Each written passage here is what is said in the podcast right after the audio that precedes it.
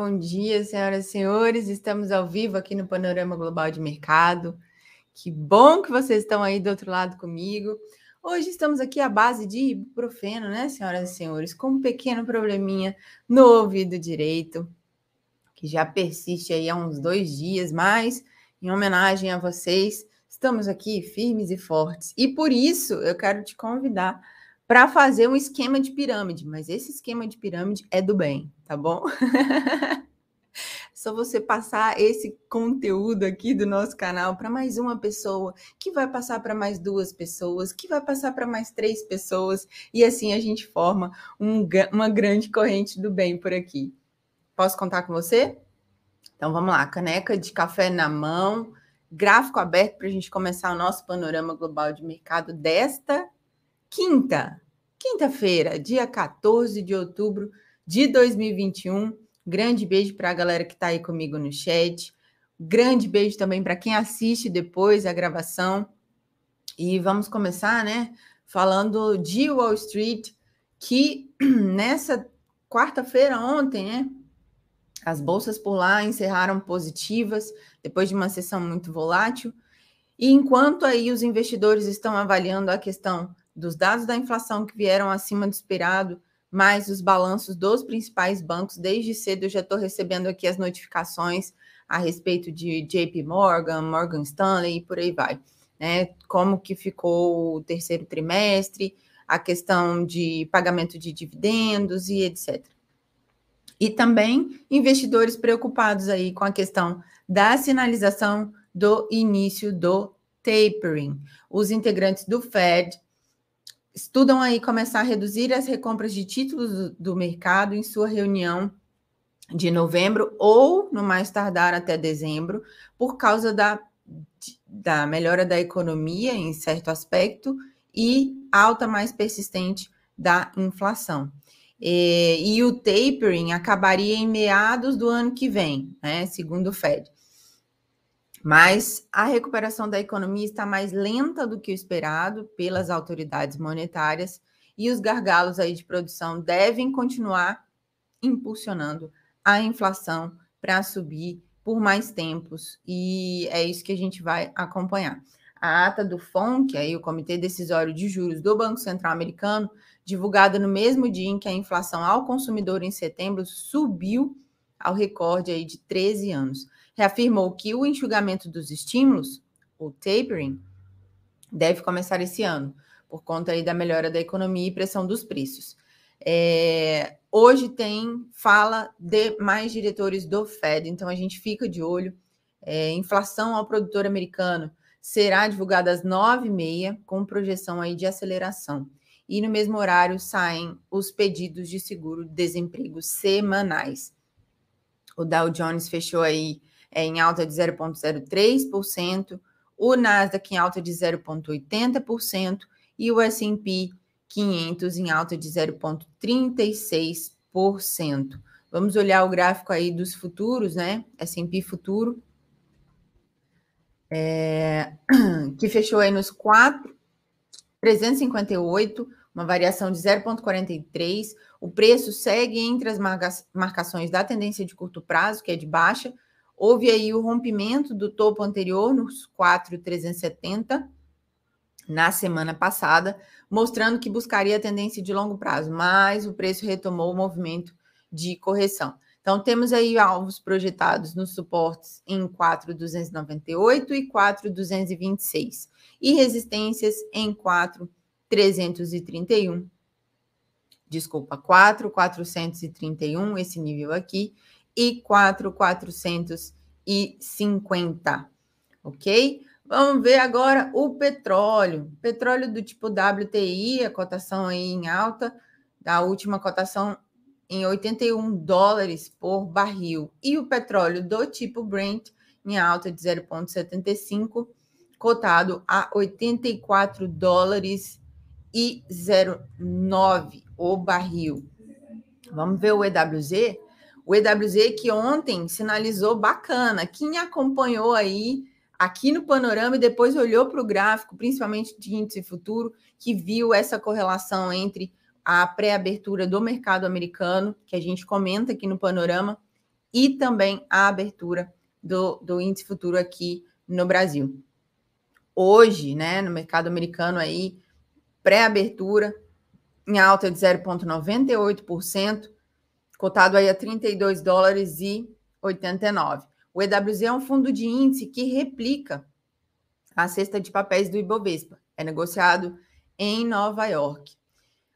Vamos falar de VIX. Deixa eu ver como é que tá o VIX aqui. Não sei se vocês acompanharam, mas o, o Investing, o site do Investing, né? Que eu acho que é a nossa principal fonte de notícias aí, é, estava com pane agora pela manhã, assim, a gente não estava conseguindo abrir muita coisa, não. Não sei se foi só por aqui, mas depois vocês me contem aí se vocês viram isso também. Bom, o VIX está em queda aí de 5,42%, é um bom sinal, porque quando ele está é, menor, significa que menor vai ser a volatilidade, tá? E principalmente aí entre os investidores tem um pouco menos de incerteza. Significa menos risco, mercado um pouco mais estável dentro do pregão, ok? É, eu vi, vivo falando esse ok, gente, me ajuda, preciso sair disso. e o Bitcoin, hein, minha galera? Que que é isso? Que coisa linda! Ultrapassou aí os 57 mil dólares, é, tocou as máximas do preço de abril de 2021, atingindo aí seu nível mais alto de preço nos últimos seis meses. No gráfico diário, o preço está na tendência de alta, performando aí acima da média móvel de 200 períodos. E, mas se o preço retomar ali a casa dos 55 mil, pode indicar um movimento de correção nos próximos dias. Então, temos aí alvos projetados em suportes 53, 526, 48, 459 e resistências em 57, 811 e 59,275. Tá, inclusive, o preço quase tocando nessa nossa região aí, marcação de resistência no 57,811. Tá ali em 57,753, né? Agora, now, nesse momento. É isso aí. Vamos dar um giro, um giro pela Ásia. O índice Nikkei no Japão em alta de 1,46%. O Xangai Composite em queda de 0,10%, que fechou né, nessa madrugada, e o Dow Jones Xangai em queda de 0,17%. Na Europa, temos aí.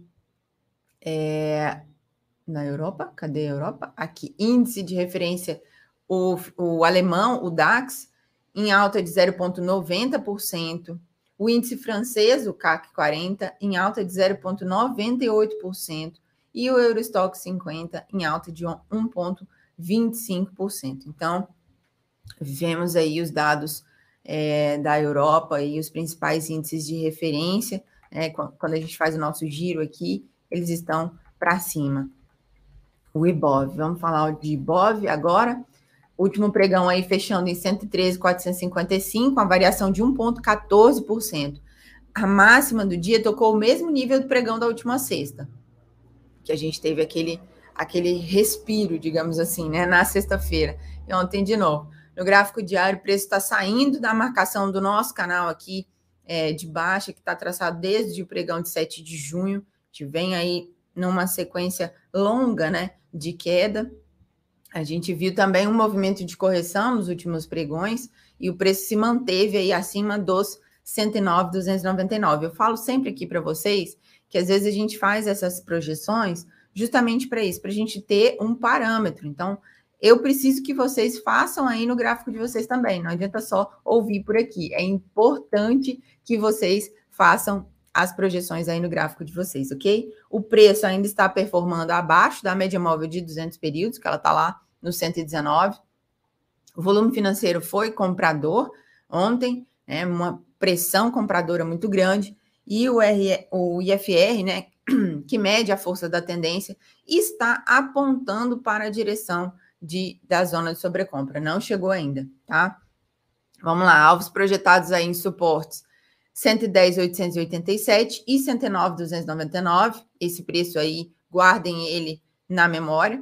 Resistências em 114,353 e 115,083. Ajuste está em 113,300 e 82. Vamos ver então agora índice futuro, o Infoot, né? Bem bonito isso aqui, tá bem bonito mesmo. O preço teve uma variação de 2%, fechando aí ontem em 114,345. A máxima do dia tocando é, 115,440. Que eu gostaria que vocês percebessem aqui, né? A gente tinha essa nossa marcação ali de resistência no 114,761. O preço buscou, foi acima e depois é, retornou. É isso aí. Saiu desse canal de baixa, tá saindo, né? Já saiu.